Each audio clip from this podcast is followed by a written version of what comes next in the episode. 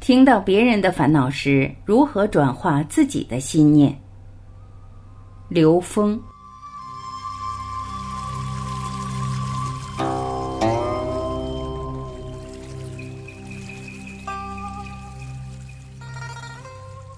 有人问刘峰老师：“请问如何在听到别人的烦恼时觉悟自己，并和自己的内在连接转念呢？”刘峰老师回答。这首先要建立的一个前提，就是我们是否真的能够理解，我们所见一切都是投影的像，而所有的投影都是来自于投影源的信息，而投影源的信息实际都是存在于内在，因为我们在三维的外在，我们找不到投影源，只要在外在看到的一切，其实都是投影的像，那么也就是说，投影源只在内在。而这个境界呢，不是所有的人都能马上认识到这一点。但是通过这个理论，我们来和不同的智慧系统来连接的时候，发现他们都在某种程度上描述着一种空间能量关系的状态。也就是说，所见外在一切全是内在认知的投影。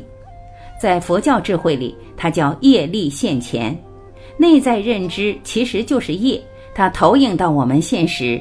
在投影出的那个当下，就是所谓的业力现前。当我们真正明白这一件事情的时候，那就很简单了。我们在现实中所见一切，都与自己的认知相关。当然了，我们的认知构成让我们对现实觉察的这种强度是不一样的。发生在我们自己身上的觉受，这个现象是很明显的。所以，很多修炼都是从自己的身体开始去觉察。因为这是我们直接关联的。再一个就是发生在我们身边人、亲密的关系的人身上，会出现各种各样的事件与问题。那再往下拓展呢，在朋友身边、周围认识的人身上发生，继续拓展，就是我们在现实中遇到的所有的事情，它是从内往外逐步扩展出的事件或者信息这么一种结构。那么这样的结构，实际上它是反过来的。也就是在现实中，如果你真的觉察到没有一件事情不跟你自己的内在认知相关的时候，你的觉察力会非常的敏锐，你会从周围的一切去觉察它跟自己认知的关联，而不会在外部的世界所呈现的像中间去折腾。举一个很简单的例子，我在高速公路上开车，对面发生了追尾，这对一般人来讲，这件事跟自己有什么关系啊？他不会关注这件事情，一下就过去了。而另外一个人，他可能他会想：为什么让我遇到这件事？这件事在告诉我什么？那么这个时候，他的觉察会提醒他注意自己的驾车与跟车的距离，这是一种觉察。那如果他并没有觉察，并没有给自己这么一个指令，让自己关注这件事情的时候，那这个内在认知的这个信息。他会以另外一种更强悍的方式投影到自己的现实中来，是什么呢？就是自己走的这条道上前面发生追尾，那么你紧急刹车，差一点没撞上。这个时候有觉察的人，在这个当量的世界面前，他会想：为什么让我遇到这样的问题？而那个没有觉察的人，或者觉察力不够的，他会想：前面神经病啊，在高速公路上刹车。我的技术不错啊，我的技术能够让我在很短的时间内紧急刹车而没有撞上。那这件事还没有解开，那么下一次同样的这么一种特征信息的事情会投影到现实，而且更强烈的投影下来，自己直接就撞上去了，给撞死了。这人就提前下课了，没有撞死，给他一个机会，他会开始真的觉察，近距离的跟车总会有这样危险的事情出现。从此以后，他再也不会用过去的驾车习惯驾车了。这是个例子。我们很多人在经历到生死的这个点的时候，他会猛醒过来，他会突然回头。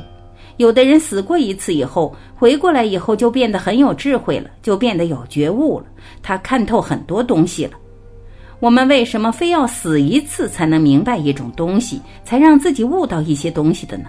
这就是一般人凡夫与罗汉和菩萨之间的巨大差异。佛教有一个很重要的概念，叫烦恼即菩提。这是什么意思呢？就是烦恼是得智慧的机缘。当我起一个烦恼的时候，实际是我的内在认知投影出这个像，让我对它产生的一种能量的关联。这种关联让我感觉不舒服。那这个烦恼升起的时候，实际是我们得智慧的机缘，是给了我们一个觉察的机会。面对这个机会，如果我用烦恼去解决这个烦恼，那是烦恼加烦恼，它根本解不了这个烦恼，它会越来越烦恼。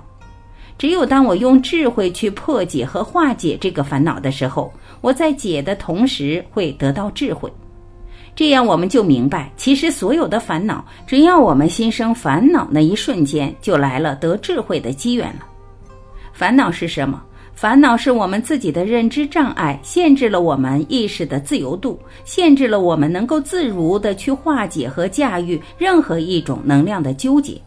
这个时候要知道，要突破我们自己的认知，超越、颠覆这个认知，而达到我们更自由的一种生命状态。这个时候，我们就知道什么是罗汉。罗汉是一个把自己的烦恼全部转化成智慧的人，他不会因自己而再生任何烦恼，所以他是个觉者。那么菩萨是什么？菩萨也叫觉有情，他叫自觉觉他。很多人以为菩萨是在帮助别人，其实菩萨是把别人的烦恼也当自己的烦恼去解，他把众生的烦恼都当自己的烦恼去解。所以，众生的所有烦恼都是他得智慧的机缘，也就是超越他自己认知障碍的机缘。为什么呢？因为他明白，没有一个烦恼是外面的，全是自己内在的；没有一个障碍是外面呈现的，全是自己内在的。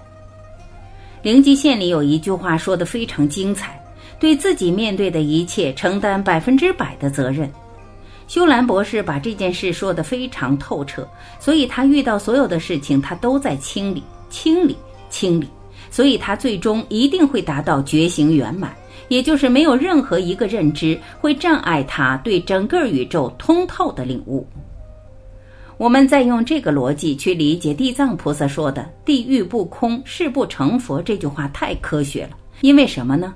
他只要看到外边有一个鬼，就说明他内在还有一个鬼。只要他内在还有一个鬼，他就不是佛。所以这是很逻辑的一个系统，来帮助我们理解万事不外求，不需要抱怨，反求诸己，从内在去找原因。这是一个非常非常重要的启迪，也是给我们自己的一个积极指令。这种指令能够让我们随时从我们向外寻求答案的这么一种状态中跳出来。在很多年以前，我的一位师傅跟我说：“刘峰，你这辈子遇到的所有的事情都是为你设计的，所以在所有的事情面前，问你自己一个问题：这件事在告诉我什么？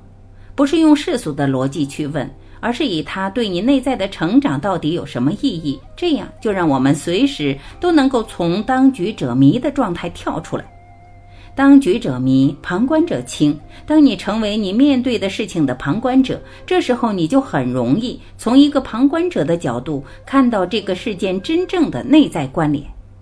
所以，这也就是说，你要活在世上的时候，往往你很容易被事左右。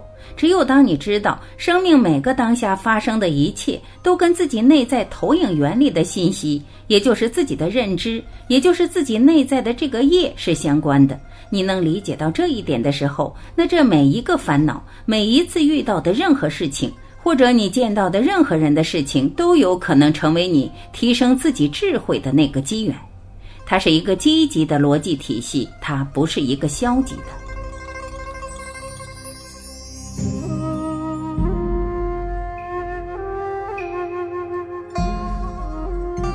感谢聆听，我是晚琪，今天我们就分享到这里。